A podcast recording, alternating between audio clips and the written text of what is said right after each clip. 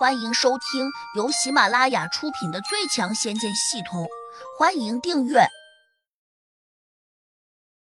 第六百七十六章召唤令。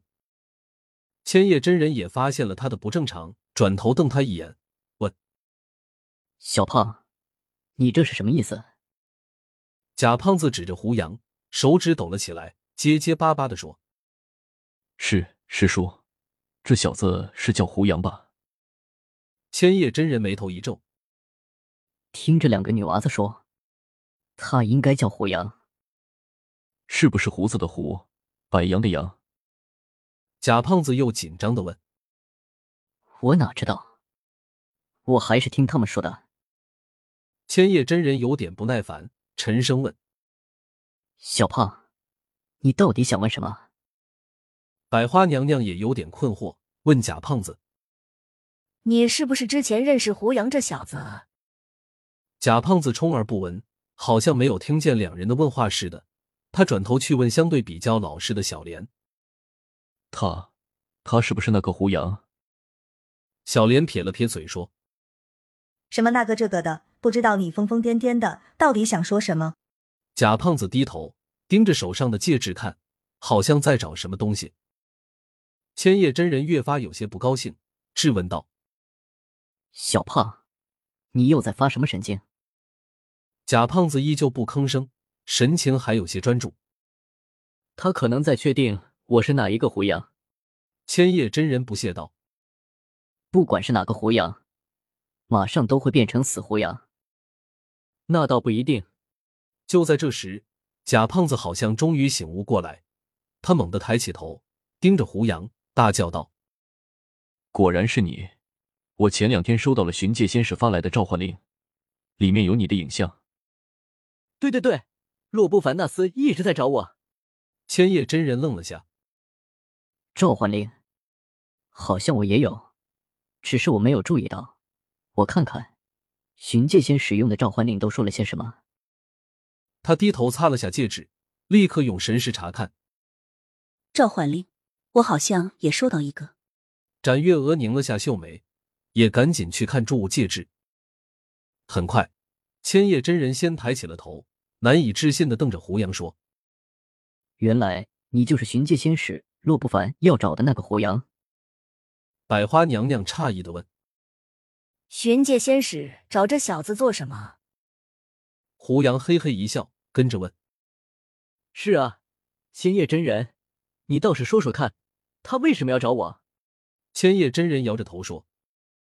我也不知道，召唤令上只说了一点：谁要是能抓住胡杨，并且交到他手上，他必有重谢。百花娘娘越发有些不解。巡界仙使在这一界，他要抓一个地灵，那还不是易如反掌的事情？为何发召唤令？我才闭关出来，不知道这到底是怎么回事。也许小胖清楚。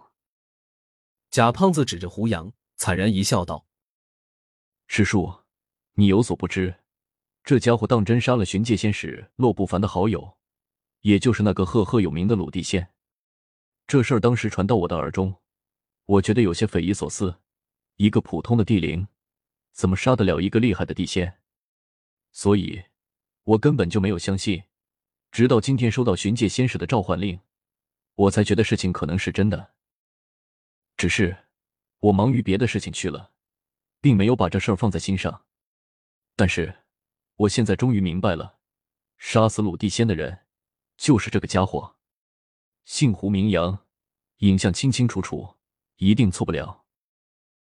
百花娘娘和千叶真人都用惊讶的目光盯着胡杨，似乎都在想，一个地灵到底是怎么杀死地仙的？